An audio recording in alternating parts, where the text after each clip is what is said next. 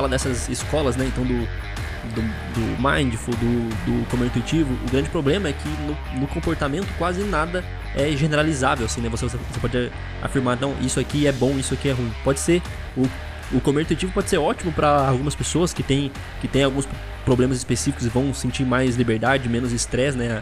A, a dieta não vai fazer esse papel de, de estressor, mas pode ser péssimo para outras pessoas que não vão ter esse, esse controle suficiente para se manter, né? Então, o negócio é que é, como a gente estava falando, que tem uma variedade, uma variação entre indivíduos ali, é, que vão responder de maneira diferente aos estímulos, também tem uma variação entre o mesmo indivíduo é, em vários ambientes, né? Então, se você estava falando de uma pessoa no ano passado, quando ela não tinha estresse, por exemplo, ela fazia, ela se comportava de uma determinada maneira. E nesse ano, quando ela está trabalhando 14 horas por dia, mais estressada e um problema na família, ela se comporta de outra maneira. Então, mesmo é, é, quando você considera a mesma pessoa, você vai ter respostas diferentes dependendo das outras variáveis, né, do, do, do ambiente ali. Então, descanso, sono, estresse, né, várias outras coisas.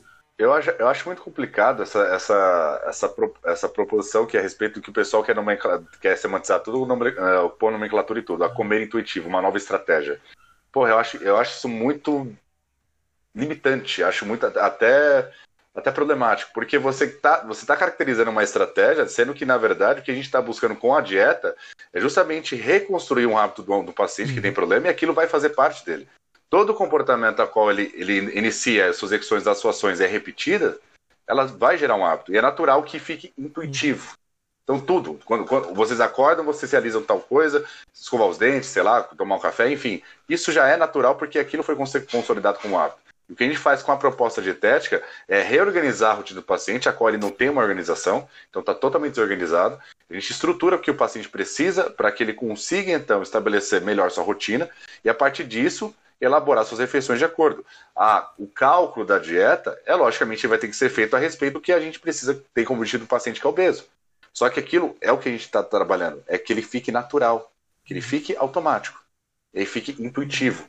Então, isso que é o problema, é que estabelecer esse tipo de, de, de construção de protocolo, como como intuitivo, parece mais beirar o marketing do que científico. Uhum. Não, e já peca no, então, assim, não tem menor... no, no, fundamento, né? Você pensar que o comer intuitivo, o mindful eating, por exemplo, é muito baseado no que se chama de autoescuta, né? De autoobservação. Mas como você falou ali, o Sim. que a gente processa de informação e o que a gente consegue relatar, né? O que vira consciência, já é muito melhor do que o que realmente acontece. E isso, assim, a gente falando de, de uma média central. E a gente pode pegar, por exemplo, os, os indivíduos obesos, que são pessoas que já têm problemas na própria percepção é, do comportamento e da alimentação mesmo, né? A gente é uma tendência, por exemplo, em recordatórios alimentares, né? Isso já é evidenciado em estudos que os obesos têm um certo subrelato, né, do quanto eles consomem, não porque eles estão mentindo, mas talvez eles percebam menos, né, do que eles estão comendo. Eles não têm é, essa consciência, né, vamos dizer assim, é, da mesma forma que uma pessoa eutrófica. Então, é, ele tem os mecanismos homeostáticos e não homeostáticos já prejudicados pelo quadro da obesidade. Então, dizer, por exemplo, para um indivíduo obeso, para ele comer de acordo com a intuição dele, ou ele mesmo diferenciar o que é fome fisiológica e o que é a fome é, é, hedônica, né, que é fisiológica também, é, não, não, não, faz sentido, porque é, o cérebro dele já não funciona da forma tal como o indivíduo eutrófico, por exemplo. Não vamos chamar de normalidade, porque, como a gente falou, é uma variação tão grande que não existe normalidade, vamos dizer assim. Exato. Então, a normalidade para ele é o que foi construído a partir daqui. Exatamente. Só que, obviamente, que esses, que esses excessos levam a prejuízos pelo fato do organismo enxergar aquilo como uma normalidade.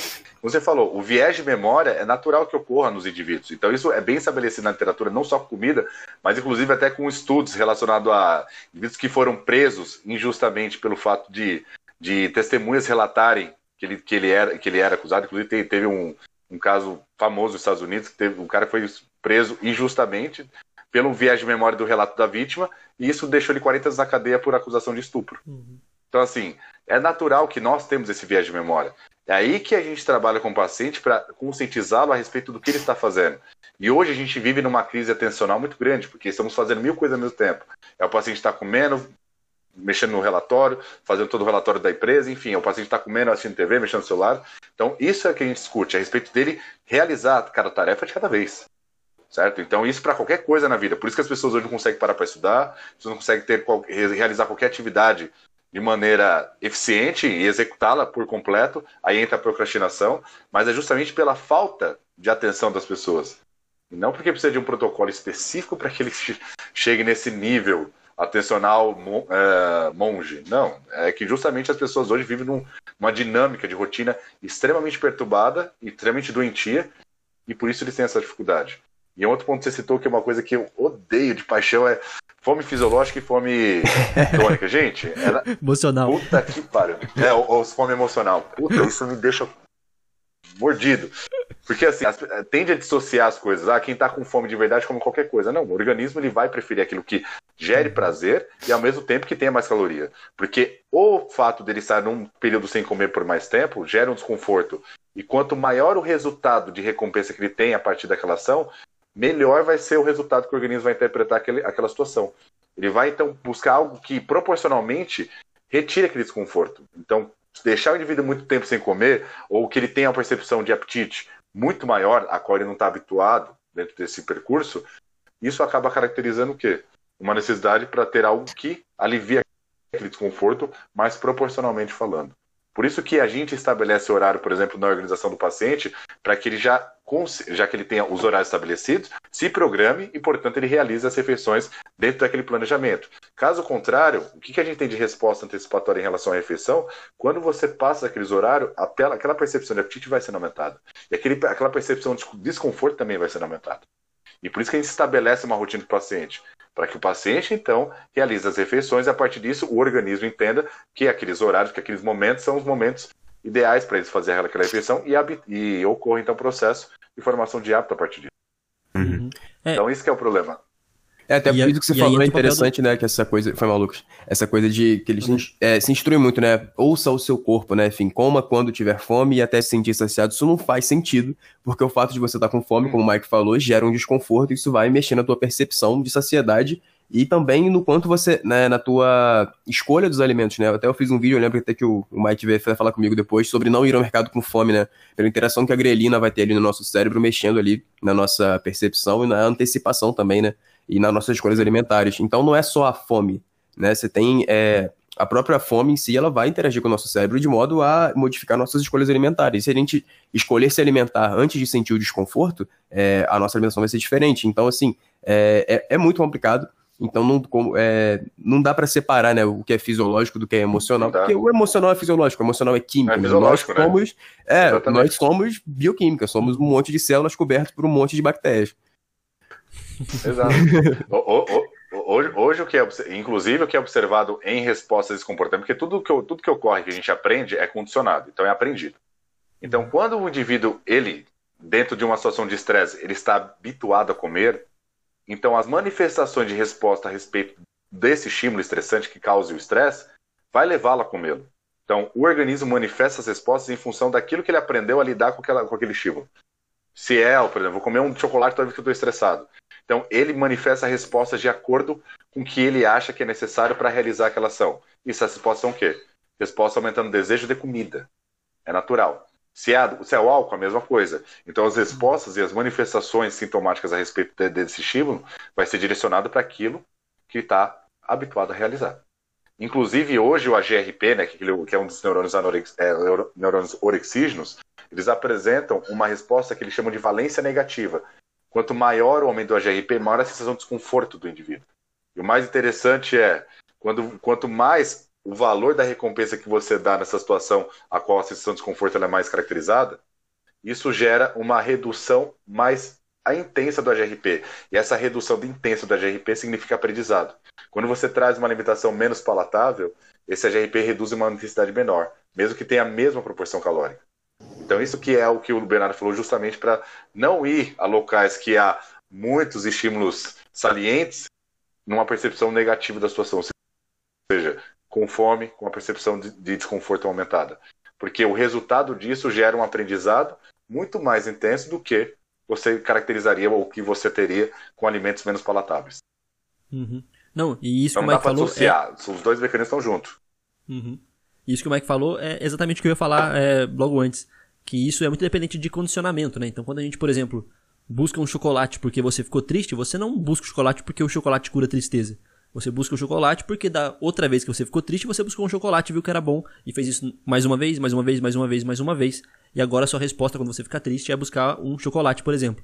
E aí justamente entra. É, é, quanto mais você repete isso, quanto mais isso se consolida, você prejudica a sua capacidade de tomar decisões que vão, que vão contra esse condicionamento, né? Então, quando o Mike falou, por exemplo, que você já está no, no automático, você acorda e escova o dente, você não precisa tomar essa decisão, né? Você não acorda e pensa, será que eu escovo o dente? Será que eu não escovo? Você está condicionado àquilo, então você não toma decisões e acontece da mesma maneira com a alimentação, né? Você não, é, você tem um prejuízo dessa, dessa, capacidade de tomar uma decisão contra é, esse seu, esse seu treinamento. E aí que entra o nutricionista de falar, olha, você não precisa tomar a decisão, você tem que fazer é isso aqui. E aí você organiza a rotina do cara. E é interessante até o Mike falar isso, é, porque o nutricionista ele não é um profissional que cuida exatamente da alimentação e da dieta, mas da rotina como um todo.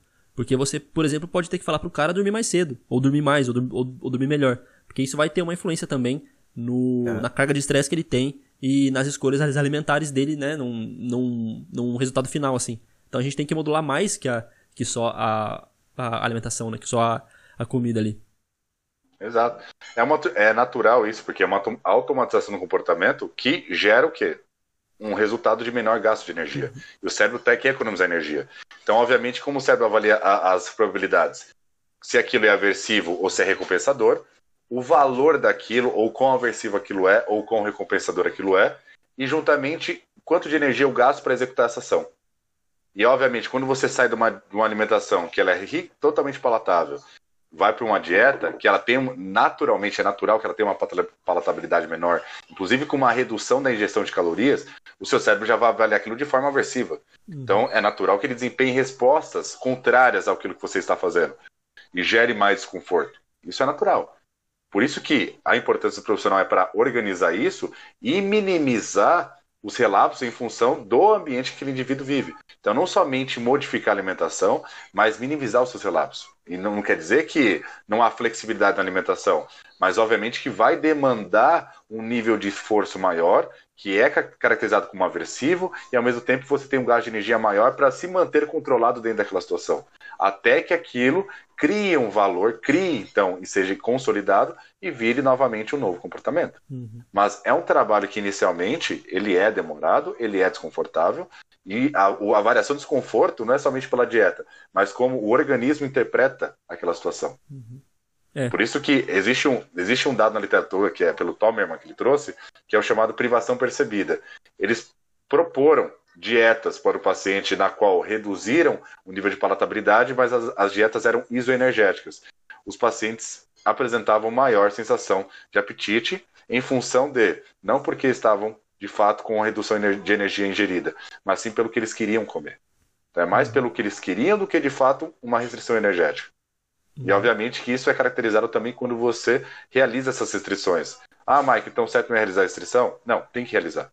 A diferença é que você vai controlar o que o paciente está consumindo. A diferença... e Só que quando o paciente percebe que não tem mais a mesma liberdade de consumir o que quer e o quanto ele quer, isso já caracteriza para o organismo uma certa privação.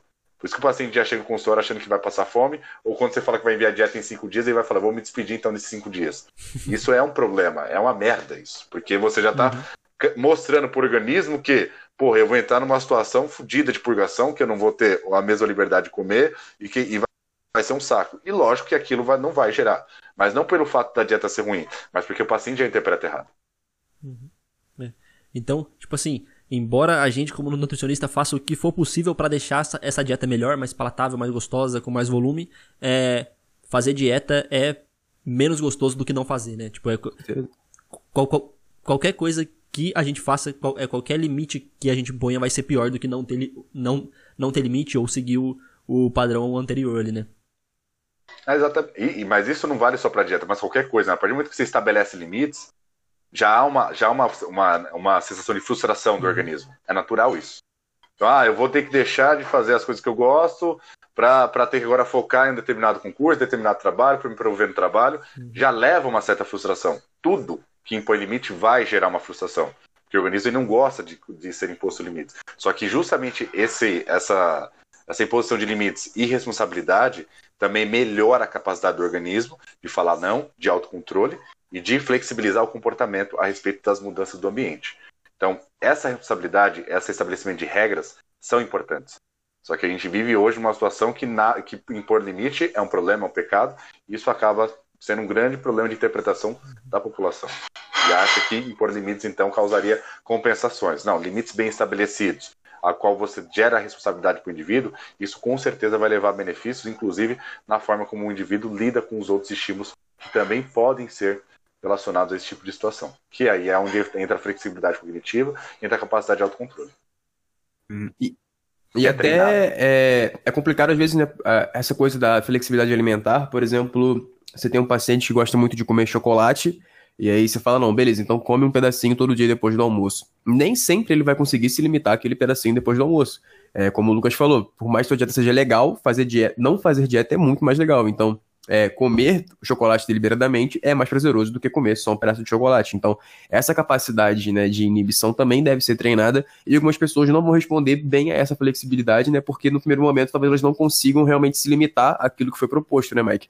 Acho que é você tem essa coisa, né? Você dá aula sobre isso e tem a tua prática clínica, assim, né? Como é que você percebe isso, assim? Como é que você percebeu ao longo do tempo com os seus pacientes essa coisa da flexibilidade alimentar e da, da inibição, enfim? Exatamente, perfeito, Bernardo. Tem pacientes, como você disse, é melhor você aumentar o intervalo entre o consumo de alimentos, a qual o paciente ele gosta de comer em maior volume. Então é muito melhor, nesse caso, você aumentar o espaço em qual ele vai comer esses alimentos. Porque tem pacientes que lidam muito bem quando ele não tem esse alimento diariamente. O problema é quando eles consomem esse alimento. Porque eu falei anteriormente, tem pessoas que não conseguem segurar a quantidade e acabam comendo em excesso. Tem outras que eles conseguem lidar com a quantidade, mas não podem ter nada no ambiente, porque eles comem e beliscam toda hora. Então, o que a gente chama de mais reativos, ou seja, os beliscadores. Mas tem outros que não conseguem controlar o quanto come, mas assim eles conseguem controlar as suas respostas em sugestões ao ambiente. Então, aí, esses indivíduos é melhor aumentar o intervalo entre o consumo desses alimentos. No, no outro caso, é melhor modificar o ambiente, porque ele belisca o tempo todo, mesmo que ele não come grande quantidade. Então, tem alguns pacientes que eu já estabeleci que ele pode comer esse alimento pós-almoço, tranquilamente. Poder não, né? Que é tranquilo ele consumir esse alimento após o almoço. Assim, porque, mas ele já comprar a quantidade que ele vai consumir e não deixar próximo dele, porque ele não tem esse controle em relação a só comer aquela quantidade acabou. E tem outros que realmente é importante aumentar a frequência, porque quando ele consome um pedaço daquele alimento, ele já quer comer tudo. Então, um paciente, é, comer grande quantidade. Então, aumentar o intervalo entre esse, esse, esse indivíduo acaba sendo mais vantajoso. Isso é bem estabelecido na literatura nesses tipos de perfis a qual pacientes são mais reativos ou são mais hiperfágicos a respeito dessas respostas. Uhum. E até modificar. Esse é um ponto importante. Até é, pequenas modificações do ambiente, né? Até é, a exposição Sim. que ele tem ao alimento, por exemplo, vai modificar. Se esse biscoito, né, por exemplo, que ele come depois do almoço, fica ali no, no, numa bombonière na mesa da sala, e se ele fica no fundo do armário, a, o consumo vai ser diferente. É o mesmo biscoito, é a mesma pessoa. Mas o ambiente que aquilo ali está inserido é diferente, né? Eu até dei exemplo num dos episódios que a gente falou sobre isso, que, que eu fui para casa dos meus pais, e aí, quando você entrava na cozinha, você tinha um pote de biscoito, lá no final ficava a fruteira. Eu inverti a ordem e o consumo mudou. São as mesmas pessoas, os mesmos alimentos, a mesma casa. Agora, a forma como até a resposta de, de, fase cefálica ali mudou, porque o primeiro contato que ele tinha era com a banana e não mais com o traquinas. Então, essas Exato. pequenas modificações, né? A gente fala de ambiente obesogênico, pô, não dá pra gente destruir a indústria alimentícia, não dá pra gente. Né, uma das coisas que. A gente até brincou isso uma vez, né? Uma das coisas que mais influenciam no consumo alimentar é a pessoa, é, a pessoa que ela, porque essa pessoa divide a casa, né, o cônjuge. Não dá pra gente mandar o cara divorciar para ele fazer dieta, mas você consegue fazer algumas alterações ali pequenas no ambiente que vão gerar uma resposta positiva. Exato, e é natural que o organismo ele tenha essas respostas em função a, a depender né, do tipo de, de como, de como ele interpreta esse tipo de estímulo, mas é natural que ele tenha essas respostas. Por isso que eu falo que não dá pra gente só caracterizar respostas com base nos efeitos periféricos né, de estimuladores. Mas a gente tem modalidades sensoriais, sentindo cheiros, palatabilidade e vendo tudo. Então isso gera respostas de incentivo. Todo, todo o processo do córtex visual está conectado com estruturas subcorticais que levam esse indivíduo a realizar uma determinada ação em função daquele estímulo. E se para ele, dentro de uma situação que ele valoriza muito aquele, aquela, aquele alimento e ao mesmo tempo ele está numa, numa situação de privação, que é o processo de restrição calórica, então ele já faz uma associação de, putz, eu estou me sentindo extremamente confortável e, e a oportunidade está aqui na frente. O organismo, ele é oportunista. E automaticamente você já, dele, já manifesta a resposta em função daquele estímulo. Então é natural que e importante que a gente modifique o ambiente. Justamente promova e facilite para ele, porque não é só desempenhar autocontrole com os alimentos dentro do local, ainda mais no início do processo, a qual o paciente já se sente privado, mas também favorecer com que ele não tenha que se restringir o tempo todo, já que não tem nada no ambiente que leve a executar tal resposta. Então isso é muito importante. E há também caracterizações de pessoas que têm traços de personalidade que favorecem isso. Hoje a literatura mostra que há um traço chamado desinibição, a qual os indivíduos são mais inibidos e, portanto, eles são mais reativos aos estímulos alimentares, eles são mais reativos às sugestões alimentares, e, ao mesmo tempo, devido ao fato de eles saberem desse, dessa capacidade, dessa incapacidade de se controlar, são os indivíduos que mais se envolvem em dieta, mais se envolvem em restrições. Mas, normalmente, são restrições não tão bem elaboradas. Mas, independente da elaboração ou não da restrição, ou seja, se é bem ou não elaborada, é um indivíduo que ele já é, é caracterizado como uma reatividade mais aumentada. Então, natural que ele vá comer e vai se apropriar de tudo aquilo que estiver próximo dele, e isso leva então um curso natural de ganho de peso maior para esse indivíduo. Só que ele se envolve dieta porque ele sabe que ele tem uma dificuldade a respeito desse tipo de situação. Tem, tem questionários a respeito disso. O próprio Armin Polive trouxe esse, esses questionários de restrição alimentar. Tem um questionário de três fatores também que envolve, que eles chamam de comer emocional, restrição alimentar e traço de desinibição, a qual os indivíduos associam a alimentação emocional com a ao, a, a, a situação emocional ao consumo de alimentos, mas isso também já foi desmentido por outros caracterizados como respostas associativas e não respostas causais, mas já tem já alguns questionários já identificando alguns indivíduos que têm comportamentos mais desajustados, desajustados em função do consumo de alimento. E não é que a restrição causaria isso, mas já são comportamentos previamente aprendidos e previamente estabelecidos, já que uhum. existem no traço desses indivíduos. Por isso que é uma confusão muito grande de causa-consequência. Uhum. É, da mesma maneira que, que tem a frase que fala que restrição gera compulsão, poderia ser o contrário, né? As pessoas que tendem a comer mais é, tendem a se engajar mais tendem em a se restringir mais. com isso por causa disso, é. Tipo, Exatamente. A, a, o contrário, né? Uhum. E isso que você falou, cara, da... E é um, e é um grande problema. Pode falar. Não, eu só ia só complementar que é um grande problema isso, porque o fato deles observarem na, na literatura que as dietas têm pouca eficácia, eles já acham que a dieta é inútil.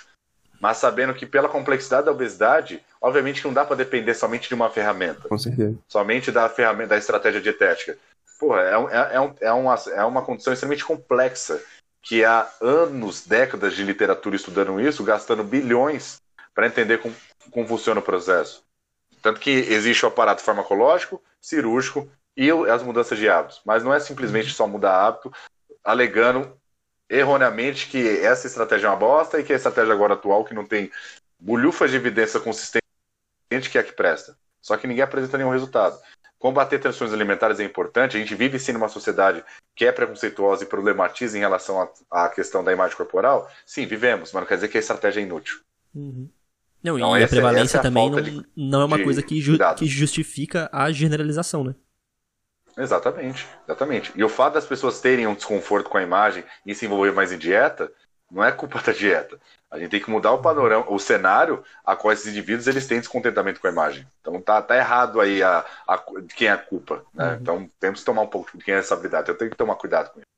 Exatamente, assim, a, a dieta, por exemplo, na obesidade apresenta um resultado aí positivo de menos de 5%. Agora, o contrário, que é não fazer dieta, apresenta um resultado de zero, né? Então, assim, não é a resposta Exato. a uma estratégia que é pouco eficaz, não é fazer nada, né? Ela, 5% ainda é um resultado, e você simplesmente ignorar Exato. o problema e dizer, resolver o problema dizendo que ele não é um problema, não tá resolvendo, né? Você tá é, criando mais um.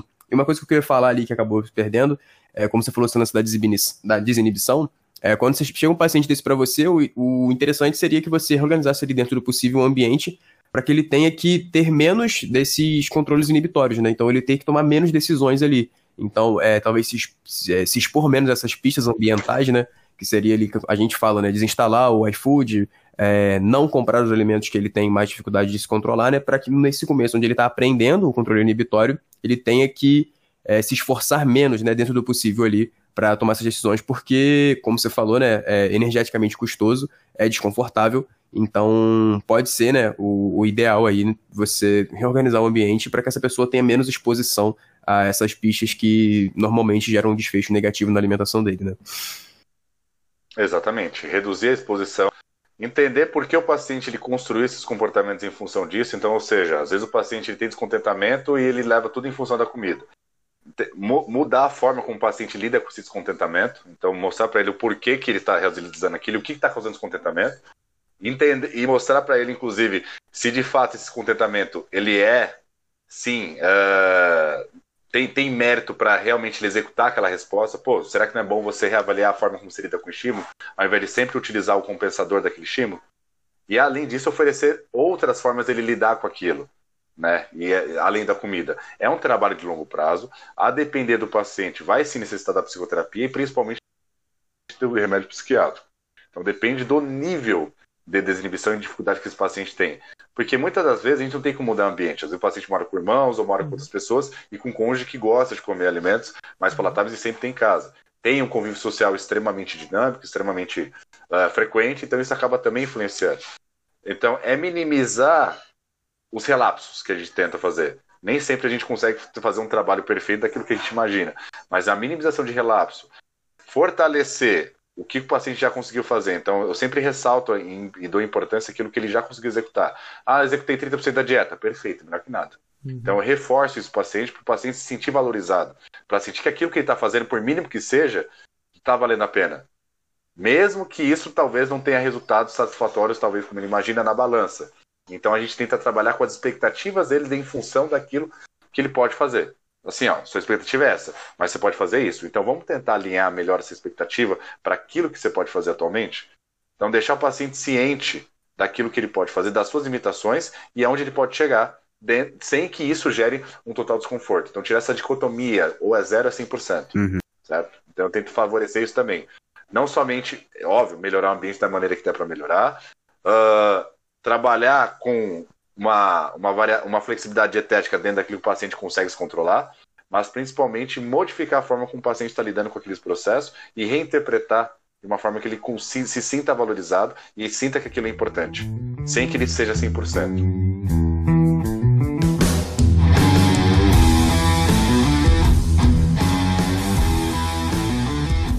Não, cara, mas eu, só, eu, eu, agradeço mesmo e é legal que a gente tenha essas reflexões a respeito, porque muitas das vezes, inclusive, né, a gente constrói um monte de, de, de afirmações e alegações a respeito que atrapalha, de fato, uhum. todo o processo que poderia ser gerenciado de uma maneira muito mais inteligente. E a gente valoriza, e a gente trazer isso de uma forma, principalmente basada, basada cientificamente, mas ao mesmo tempo uh, conscientizando as pessoas da importância que tem a responsabilidade dela sobre a alimentação e que não necessariamente todo mundo precisa ser 100%, é porque ninguém é 100%, ou melhor dizendo, o seu 100% ele é relativo uhum. daquilo que você pode fazer em determinadas circunstâncias da sua vida. Então, tudo isso é importante, incentivar esses processos. Obviamente que a gente, como o Bernardo falou, a gente não vai conseguir destruir a indústria alimentícia, vai ser, o nosso maior problema vai ser o ambiente, não é a dieta, não é a estratégia, será o ambiente. Seria a mesma coisa que eu falasse, ah, esteroides anabolizantes não prestam porque as pessoas utilizam esteroides por estética problema é utilizar esteroide por estética, é, os esteroides anabolizantes ou utilizar esteroide por estética. Então, tudo isso tem que ser muito bem estabelecido para que as pessoas também tenham um maior senso crítico a respeito de apontar o culpado, sendo que o principal culpado é o ambiente que a gente vive. Uhum. E, obviamente, que é uma tendência natural do organismo querer se alimentar e ter prazer através da alimentação, porque isso que caracteriza a nossa, o nosso direcionamento de realizar aquele comportamento. Vamos dizer que, o, que a, o prazer é a moeda de troca corrupta que o organismo encara para que que o organismo, que a biologia promoveu para que o organismo continue repetindo essas ações. Então faz parte que a gente tenha prazer em tudo e obviamente que o organismo ele avalia o teor de prazer que cada resultado tem. E por isso que é tão complexo, porque a gente observa que mesmo dentro do ambiente obesogênico, 10% da população aproximadamente é obesa.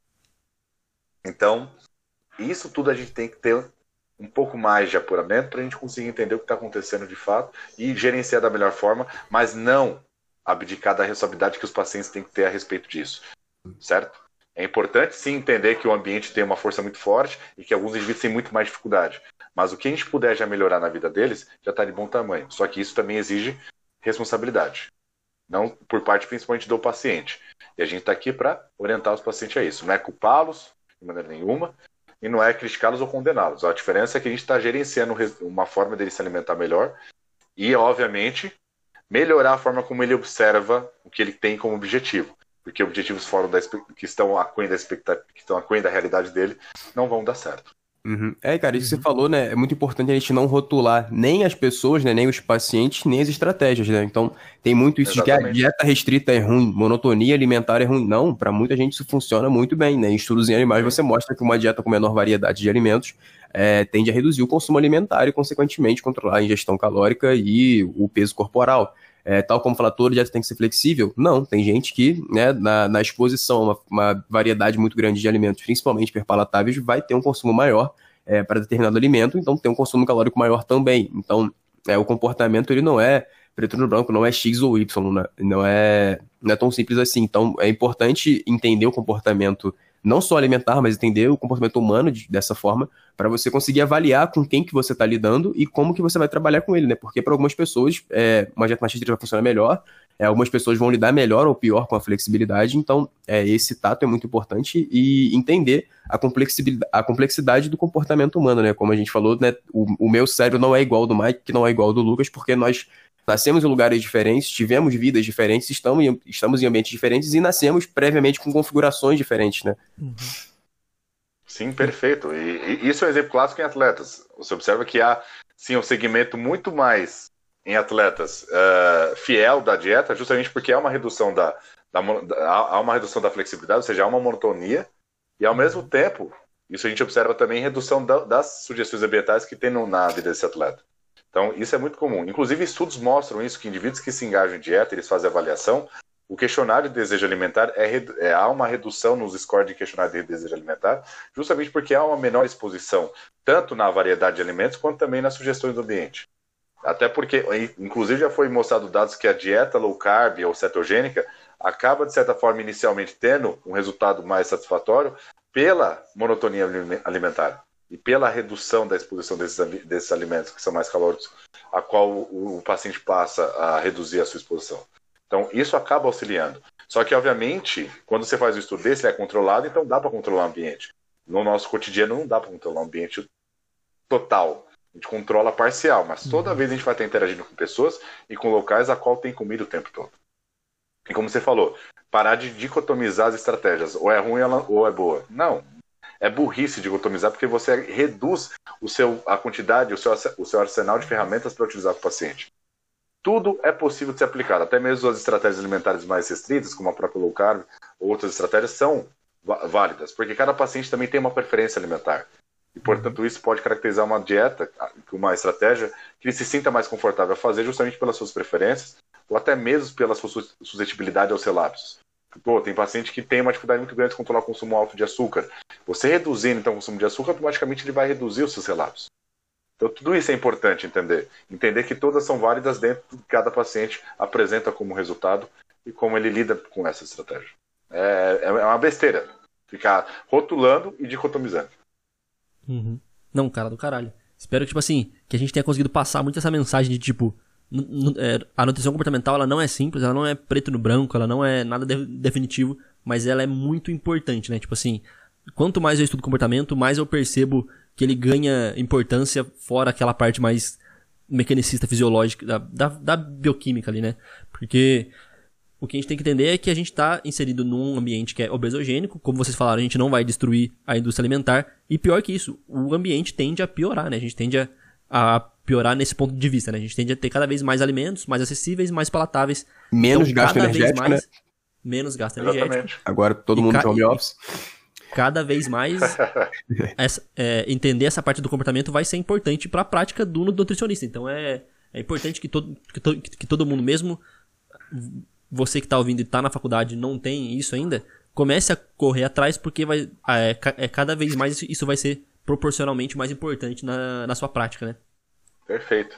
E para finalizar essa parte também, o que, o que eu tenho a ressaltar assim de importância da que é no seu comportamental pode, não, a gente só a gente só criticou, mas vamos também ressaltar alguns pontos que são legais, que é justamente a que é justamente a humanização do atendimento. Então, empatia, compreensão com o paciente, entender tudo isso é importante e se pôr no lugar do paciente. Então, isso tudo é importante para que, o, que o profissional não veja o paciente somente como medidas ou só como números de composição corporal ou balança mas humanizar e se preocupar com o que o paciente também pensa a respeito da alimentação, pensa a respeito dele e como ele encara aquilo. Porque a partir disso você também promove um atendimento que você cria uma intimidade. Essa intimidade com o paciente é importante, porque o paciente passa a confiar mais em você e assim então o resultado dele será melhor.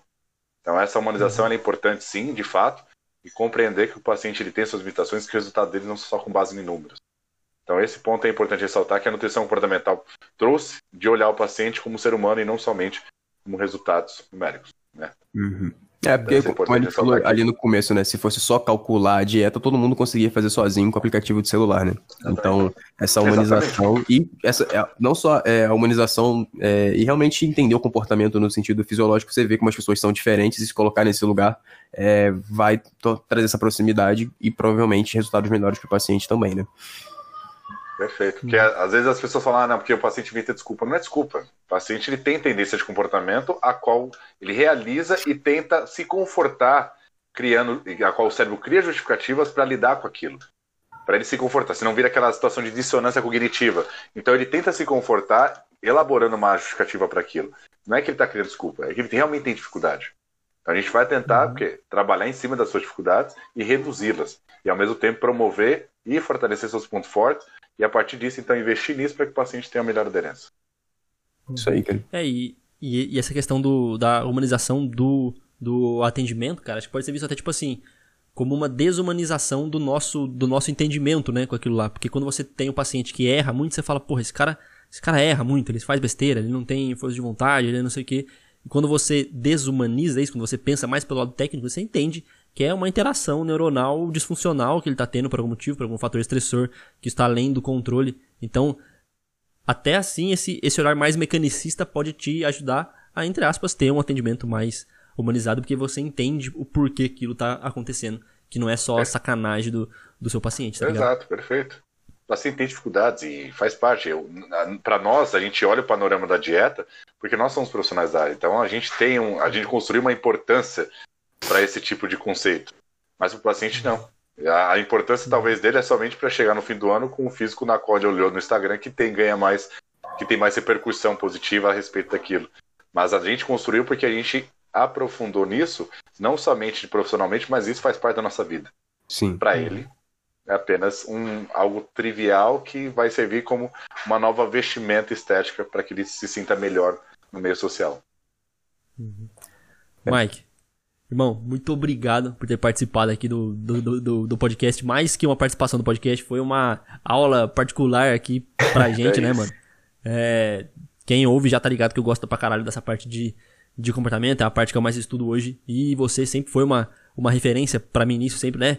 Fui procurar os seus termos que você colocava no, no, no Instagram, fui procurar na, na internet pra, pra começar a, a pesquisar e a, e a estudar. E, cara, é um prazer enorme ter você aqui trocando ideia com a gente sobre isso e levando esse tipo de conhecimento, essa, essa vertente aí para mais gente, né? Tornando isso mais, mais amplo e mais, e mais acessível. Obrigadão mesmo, velho. Cara, gente, eu que agradeço, é uma satisfação enorme estar aqui e, e não somente isso, né? Ouvir isso de vocês é sensacional porque vocês são minha inspiração também. Eu tenho um orgulho enorme, cara, do, com profissionais excelentes que tem na nossa área e vocês são um dos maiores espelhos que a gente tem, a qual recomendo sim que tenham todos seguindo esses caras, porque é, é, muito gratificante. Não somente ouvir essas palavras, mas de quem eu estou ouvindo. E são profissionais que eu tenho como uma inspiração também. Então sabem que vocês me inspiram, que é o que me ajuda também a estar tá estudando e buscando cada vez mais, que eu falo, porra, os caras são foda, eu tenho que, tá, eu tenho, eu tenho que correr, senão eu vou ficar pra trás, porra. Aliás, já tô, né? Já tô, Valeu porque, demais, porra, eu vejo o post desse cara e falo, puta que pariu. Os caras são é, absurdos. É, cara, que isso. Mas, Mike, é isso que o Lucas falou, cara. Obrigado pela disponibilidade aí. A gente tá aqui segunda-feira à noite falando de ciência, né? A gente queria. Podia estar tá fazendo qualquer outra coisa, você tá aqui. Sei que você tem aula para montar, paciente para atender. E se disponibilizar esse tempo pra trocar essa ideia com a gente é muito foda. E eu tenho certeza que a galera vai gostar tanto ou mais do que a gente, né? Que, que que tá aqui com você agora. E, mano, obrigado por compartilhar teu conhecimento com a gente, por disponibilizar o teu tempo. E obrigado pelas palavras também. Eu fiquei muito feliz em ouvir isso de você, porque você sabe que você é um cara que eu admiro pra caralho. A gente já trocou ideia sobre comportamento outras vezes, né? No meus, nos meus primeiros passos ali, você foi um cara que me mandou os materiais, a gente trocou ideia. Então, mano, obrigado. Ó, o Lucas sumiu, ah, galera. Eu agradeço. Obrigadão novamente. Quando eu dei o pinote foi comer. Hiperfácil. Galera, brigadão mesmo. Só tenho a agradecer muito por, pela oportunidade. E como você falou, podemos estar fazendo qualquer outra coisa, mas isso aqui é recompensador. Isso ativa o sistema de, de recompensa do cérebro. Então, quem tá aqui é porque a gente. Quem tá aqui é porque a gente gosta pra cacete, então espero que a galera goste também. Espero ter contribuído pra vocês. E, e com vocês. E agradeço muito, galera. Satisfação sempre. Obrigadão, mano.